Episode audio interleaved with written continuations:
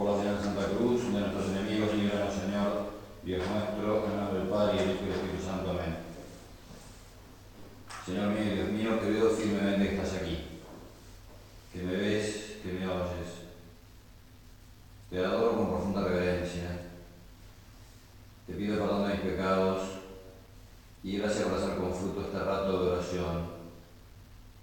Madre mía Inmaculada, San José, mi Padre y Señor, Ángel de mi guarda, intercedan por mí. Cuando Dios viene a este mundo, renuncia a manifestarse con la dignidad que le corresponde, con la gloria que le corresponde, eh, y renuncia también a muchas otras cosas que humanamente le hubieran resultado también muy más cómodas o más honrosas.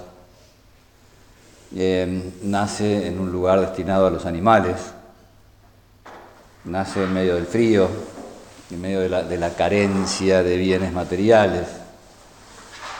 Bueno, se priva de un montón de cosas. Me hace mucha gracia el comentario de un bilbaíno. Yo no sé si ustedes conocen a los bilbaínos. Los bilbaínos son muy mandapartes, son casi tan mandapartes como los porteños. No sé si igual o quizás más, para que, para que ustedes tengan un punto de referencia. El primer bilbaíno que yo conocí cuando llegué a Roma, le pregunté de dónde, de qué ciudad era, él me dijo, de la mejor ciudad del mundo, de Bilbao. Bueno, y son tan humildes, dice que, fíjense ustedes el comentario, dice, eh, dice, decía un bilbaíno, fijaos en la humildad de nuestro Señor Jesucristo, que habiendo podido nacer en Bilbao, fue a nacer en Belén. Les da una pauta, digamos, ¿no es cierto?, del desprendimiento de, de, Jesús. Bueno, eh, la pobreza, ¿por qué la pobreza es una virtud? ¿O, o qué es lo que hay en la pobreza que la haga virtuosa? ¿O en qué consiste la virtud de la pobreza? Porque eh, vieron que ahora, eh, por ejemplo, hay, gente que acusa a la iglesia de pobrismo, o algunos eclesiásticos los acusan de pobrismo. Eh, ¿qué, ¿Qué vendría a ser el pobrismo? El pobrismo vendría a ser como la complicidad en la pobreza, es decir, como que la iglesia quisiera que todos fuéramos pobres, que nadie eh, fuera rico, siempre refiriéndonos a las cuestiones materiales, ¿no? Eh, bueno, el otro día este, estuve en un programa de televisión, me invitaron, y, entonces la, conductora eh, sacó la palabra pobrismo. Estaba preparado, ¿eh? no, no, no, no, fue, no fue tan espontáneo, pero ella habló del tema de la palabra pobrismo, entonces me dio pie para hablar sobre ese tema. ¿no? Entonces, eh, claro, em, acusar a la iglesia de que, quiera, de que pretenda eso es no conocer eh, lo que el Señor le entregó a su iglesia. O la enseñanza es no conocer la enseñanza de Jesús. Dios, eh, cuando crea el mundo, crea un mundo absolutamente rico, crea un mundo eh, riquísimo. Y entonces basta con contemplar la, lo que es la, el universo entero, ¿no es cierto? El, el, el, cosmos, la, la, enorme, la infinita cantidad de, de estrellas y, de, y, dentro de esa, el, mundo que es, es un, una mota de polvo, la Tierra es una mota de polvo en medio del universo, la riqueza que hay en la Tierra es una cosa maravillosa ver lo que son los, los mares, lo que son eh, los, montañas, lo que son, en fin, la naturaleza entera, ¿no es cierto? La riqueza, que, los campos, ¿no? Bueno, las aves que surcan el cielo, los peces que están en el mar, las lagunas que hay en el mundo, todo riquísimo, ¿no? Y, y, el Señor ha, provisto eh, a la humanidad de, toda esa riqueza eh, y quiere que esa riqueza se multiplique. La enseñanza de Jesús es clarísima. Em, cuando aquel señor rico se va de viaje, le entrega a sus administradores, reparte sus bienes entre los administradores, ¿no? Eh, esa es la parábola de los talentos. A veces uno se pregunta, bueno, si a uno le da un talento, a otro tres talentos, a otro cinco talentos, eh, ¿dónde está la riqueza? ¿Qué tipo de moneda es el talento para que cinco talentos sean una fortuna? Bueno, el talento no es una moneda, sino que es una medida de peso. Yo creo que eran 60 kilos cada talento. Entonces uno podía medir, eh, existían los talentos de trigo, o sea, tantos kilos de trigo, los talentos de plata, tantos kilos de plata, los talentos de oro, tantos kilos de oro. Imagínense que, uno que a uno le entreguen un talento de plata, son 60 kilos de plata, o un talento de oro, son 60 kilos de oro. Em, lo, que, lo que Dios reparte, ese, ese administrador es un hombre rico, ¿no es cierto?, que se va de viaje y que entrega su riqueza a los administradores. ¿Y para qué se la entrega? ¿Para que la dilapiden? ¿Para que la entierren? No. O sea, se entrega precisamente para que las hagan producir. De manera tal que el Señor produce riqueza y quiere que el hombre multiplique esa riqueza. De manera tal que Dios no quiere un mundo pobre, Dios no quiere eh, em, una iglesia que propugne la carencia de bienes materiales. Lo que Dios quiere es que haya corazones pobres, o, dicho de otra manera, corazones que son ricos porque no están eh, eh, esclavizados por los bienes materiales. O sea, lo, que, lo que el Señor nos está mandando, o lo que nos está queriendo enseñar, es la justa relación, la justa manera de vincularse del hombre con los bienes materiales, el modo de plantarnos frente a los bienes materiales, que no significa necesariamente que no tenemos que poseerlos porque no está mal poseer bienes materiales. De hecho, Jesús poseía esos bienes materiales. Algunos, no muchos, algunos tenía. Era un trabajador que vivía de lo suyo. Era pobre porque, porque él vivía de, su trabajo. Em, podríamos decir, él no, había, no tenía tesoros, no había, no había acumulado tesoros, él vivía de su trabajo. ¿no? Decía un padre de la iglesia, es mejor el que vive de su trabajo, que el, o es más pobre el que vive de su trabajo que el que no quiere trabajar. Eh, el que no quiere trabajar no tiene bienes materiales, el que vive de su trabajo tiene bienes materiales. Pero la virtud cristiana de la pobreza no la vive el que no quiere trabajar, la vive el que trabaja, el que, vive de, aquello que él produce. San Pablo, que era un, gran, un gran imitador de Cristo, vivía de su trabajo, él construía carpas. Y, muchas veces les, eh, les, recuerda, sobre todo a algunas personas que, lo critican o que, que quieren de alguna manera quitarle autoridad. Le dice, yo no he sido, nunca he sido para ustedes una carga, yo he vivido de mi trabajo. Y San Pablo nos da también un criterio muy interesante acerca de la pobreza. Em, no, no, habla él de la virtud en cuanto tal, no habla de la, no le pone el título de eh, pobreza, pero tiene unas palabras muy cortitas, a mí me encantan en, latín. Gio et abundari et penuriam pati. Yo sé vivir en la abundancia y sé padecer privación.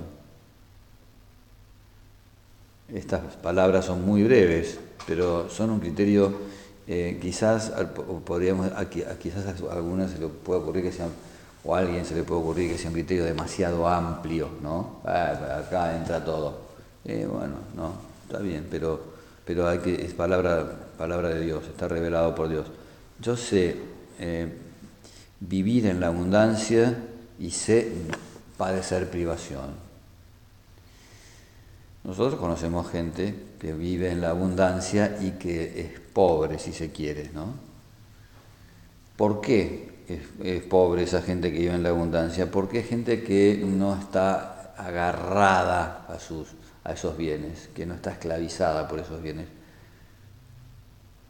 Eh, eh, hay una frase también de la escritura que dice, eh, si te llegaran las riquezas, no, mm, no, no te dejes engañar no pongas en ellas tu corazón. ¿no?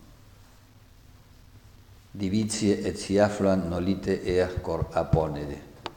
No, te dejes enganchar, no te dejes enganchar por eso, ¿no? Eh, sí, pueden llegar las riquezas, pueden llegar los bienes materiales, pero claro, eh, se puede seguir viviendo esa virtud. Eh, digamos que no es fácil, ¿no? Cuando Jesús dice que es más fácil que eh, un camello entre por el ojo de una aguja y no que eh, un rico entre en el reino de los cielos, de alguna manera nos está advirtiendo del riesgo que, implica eso, ¿no? Eh, también nos recuerda que no se puede servir a dos señores, porque o uno sirve a uno y desprecia al otro, o, desprecia al primero y sirve al segundo cierto, ¿no? No, podemos entregarle nuestro corazón entero, o sea, es decir, para entregar el corazón entero tiene que ser o a uno o a otro, si no estamos repartidos. Eh, podemos usar de todos estos bienes eh, sin, eh, sin ser sus esclavos, podríamos decir, ¿no?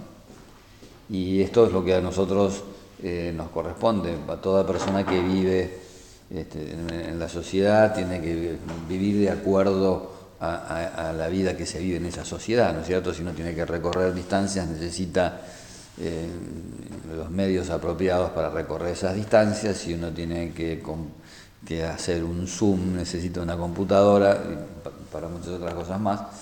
Bueno, sabemos que tenemos necesidad de una serie de medios para eh, mm, vivir en ese, en ese, mundo en el que nosotros nos desempeñamos.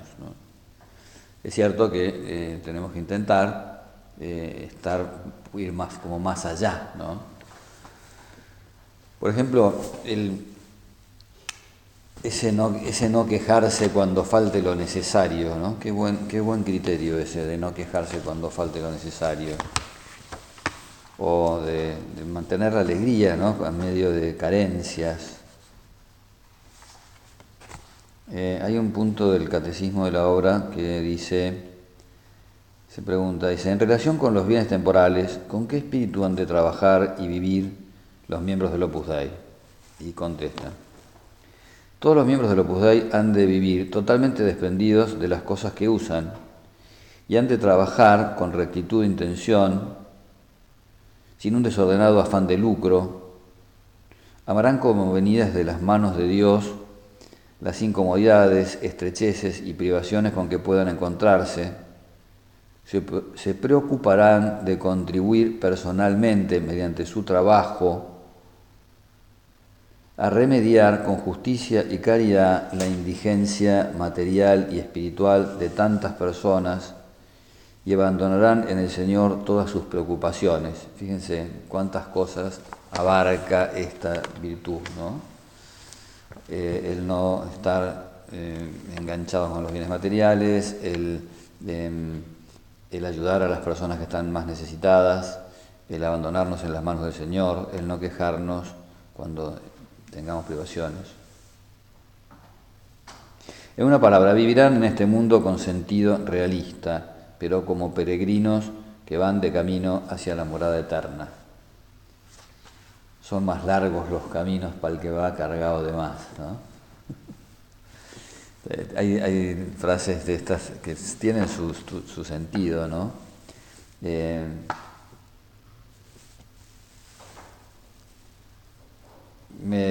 a veces tenemos eso como un lastre, tenemos que y, uno tiene que ir este, sacándose a veces esos lastres que a nosotros nos, este, nos impiden eh, ir como más rápido o ir más directamente a nuestros, a nuestros objetivos. ¿no?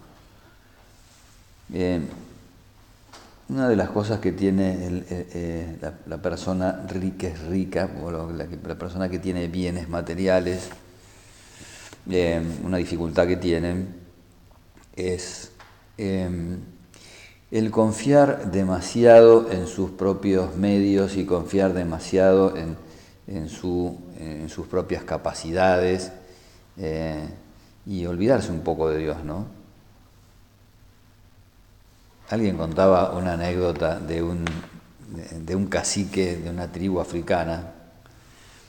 El misionero, eran, los, protagonistas eran el el misionero y el, y el, jefe de la tribu, ¿no? Entonces el misionero le preguntaba al jefe de la tribu, eh, vos, este, ¿cuánta, cuánta, ¿cuánto territorio tenés? Y dice, oye, mi territorio va desde la montaña hasta el mar y del río que está allá arriba al río que está acá abajo, bueno, no sé qué. Ah, dice. ¿Y cuántas eh, cabezas de ganado tenés? Entonces el jefe de la tribu le dice, igual yo tengo este, eh, no sé, no sé cuántos, varios miles de cabezas de ganado, ¿no? nunca los conté. Dice. Ah, dice, ¿y cuántas mujeres tenés? Y yo tengo, no sé, nunca las conté. Fíjense, era, este, carísimo, le saldría el tipo, la poligamia le saldría carísima, pero bueno, era polígamo el tipo, tenía un montón, no los había contado tampoco. Bueno, entonces, este, y, y le pregunta el misionero, dice, ¿y vos rezás? No, yo no rezo, dice. Bueno, entonces, este, pero a la vez el, cacique le vuelve a, le, entró a la curiosidad, ¿no? Entonces le vuelve, le, repregunta al misionero. Dice, ¿y vos eh, cuánto territorio tenés? Dice, no, yo no tengo ningún territorio porque yo soy misionero. Ah, ¿Y cuántas cabezas de ganado tenés? No tengo ninguna cabeza de ganado porque yo soy misionero. ¿Y cuántas mujeres tenés? No tengo ninguna mujer porque soy misionero. Y le dice el cacique, entonces el que tiene que rezar sos vos, le dice. Y si, si no rezás estás en el horno, o sea, porque no, no, tenés nada. Bueno, esto es una anécdota, para... pero es cierto que muchas veces la persona que tiene todo la persona que tiene también eh, poder, ¿no es cierto? Eh, es, alguien que eh, confía demasiado en, sus posesiones, en lo, en lo que él, hasta donde él llega, ¿no es cierto? bueno, también es posible que quede, digamos, como en ese quedarse atrapado por, las cosas materiales, eh, piense demasiado en él y poco en los demás. Eh, por eso es que qué interesante que acá este punto que acabamos de leer nos hable de, de contribuir mediante nuestro trabajo a remediar con justicia y caridad la indigencia material y espiritual de tantas personas. Es decir, eh, ¿Por qué? Porque eh, nosotros no solamente eh, tenemos que preocuparnos de no quedarnos enganchados con los bienes materiales, también tenemos que tener la responsabilidad de multiplicar esos bienes materiales. Y tenemos que tener también la responsabilidad de, de subvenir eh, con ellos a tanta gente que no los puede producir.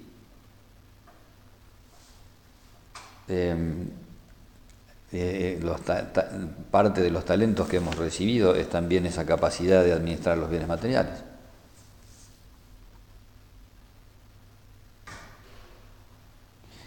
Eh, Juan Pablo II, en el nuevo milenio de Neunte, tiene unas palabras preciosas acerca de cómo tenemos esa responsabilidad de, ayudar a, tanta gente que está necesitada con, tal, con, con diversas, diversos tipos de necesidades. ¿no? Dice, la caridad se abre por su naturaleza al servicio universal. El siglo y el milenio que comienzan, él escribe en el año 2000, ¿no es cierto? Nuevo milenio Neunte, año 2000. El siglo y el milenio que comienzan tendrán que ver todavía, y es de desear que lo vean de modo palpable, a qué grado de entrega puede llegar la caridad hacia los más pobres Si verdaderamente hemos partido de la contemplación de Cristo, tenemos que saberlo descubrir, sobre todo, en el rostro de aquellos con los que Él mismo ha querido identificarse. A Jesús lo descubrimos en la Eucaristía, a Jesús lo encontramos, en, eh, encontramos su vida en el Evangelio, pero a Jesús lo encontramos también en el prójimo. Tuve hambre y ustedes me dieron de comer, tuve sed y me dieron de beber, estaba de paso y me alojaron, desnudo y me vistieron, enfermo y me visitaron. Y fíjense lo que comenta Juan Pablo II. Esta página no es una simple invitación a la caridad, es una página de Cristología. O sea, está bien, puede ser, podríamos considerar esto es una arenga para que nosotros seamos generosos. Ok, también, además, es entender a fondo eh, quién es Cristo y en dónde está Cristo. ¿eh? Es una página de Cristología, así dice Juan Pablo II. Sobre esta página, es una página de Cristología que ilumina el misterio de Cristo. Sobre esta página la Iglesia comprueba su fidelidad como esposa de Cristo no menos que sobre el ámbito de la ortodoxia. Fíjense, si hay alguien ortodoxo es Juan Pablo II, ¿no? O sea, no, uno va a decir, bueno, ¿qué pasa? ¿No le interesa tanto la ortodoxia? Sí, le interesa un montón. Luchó horrores por la ortodoxia. Ahora, eh, igualmente, de la misma manera, en el mismo, en al mismo nivel que la defensa de la ortodoxia, o quizás más, está la caridad con los demás, y sobre todo con los más necesitados.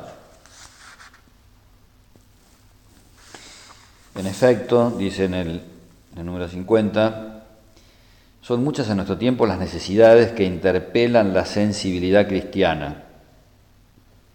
¿Cómo es posible que en nuestro tiempo haya todavía quien se muere de hambre, quien está condenado al analfabetismo, quien carece de la asistencia médica más elemental, quien no tiene techo donde cobijarse?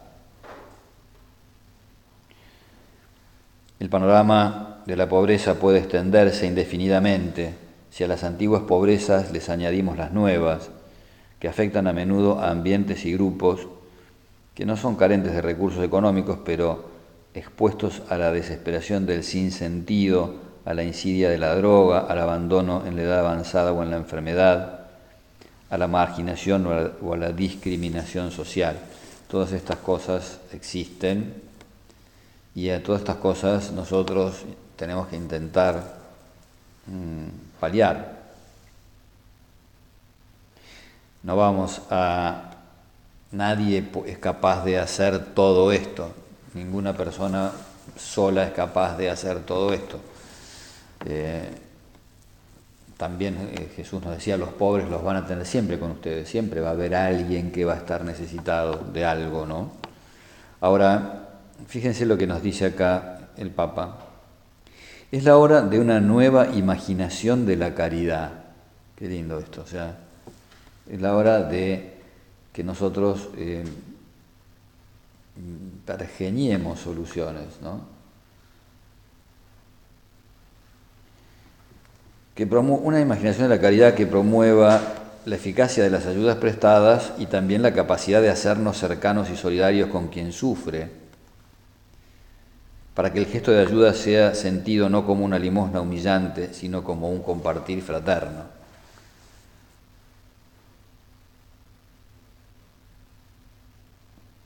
Por esto tenemos que actuar de tal manera que los pobres en, esta, en cada comunidad cristiana se sientan como en su casa.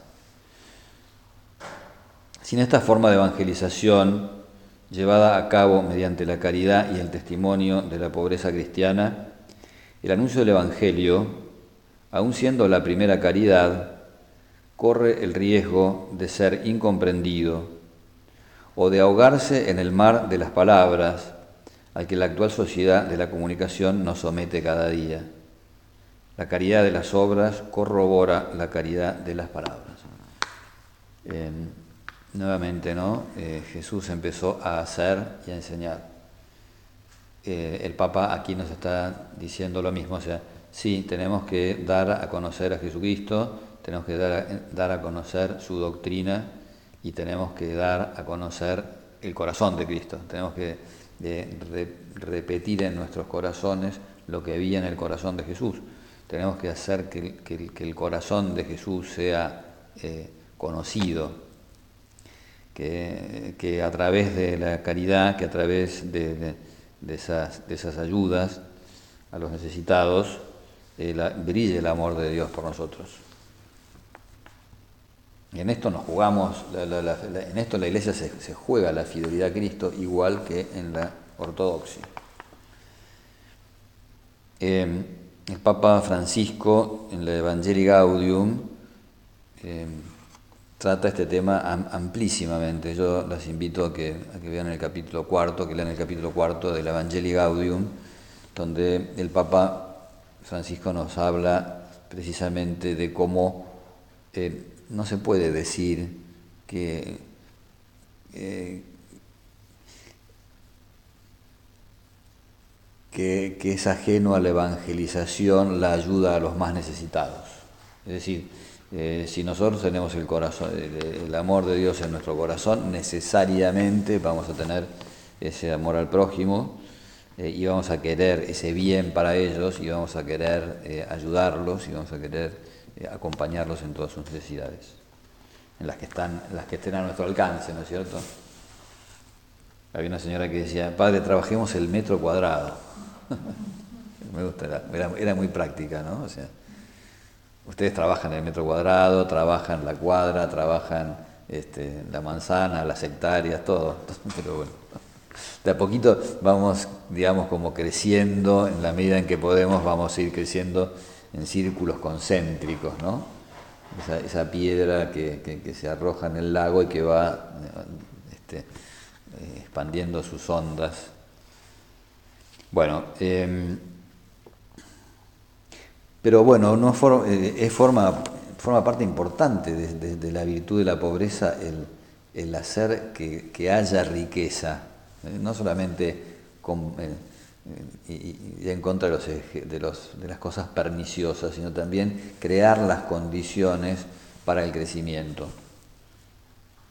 Algunos lo harán, eh, podrán hacerlo en el ámbito de la economía, otros podrán hacerlo en el ámbito de la, política, otros podrán hacerlo en el ámbito de la salud, otros podrán hacerlo, en, bueno, cada uno en distintos ámbitos, ¿no?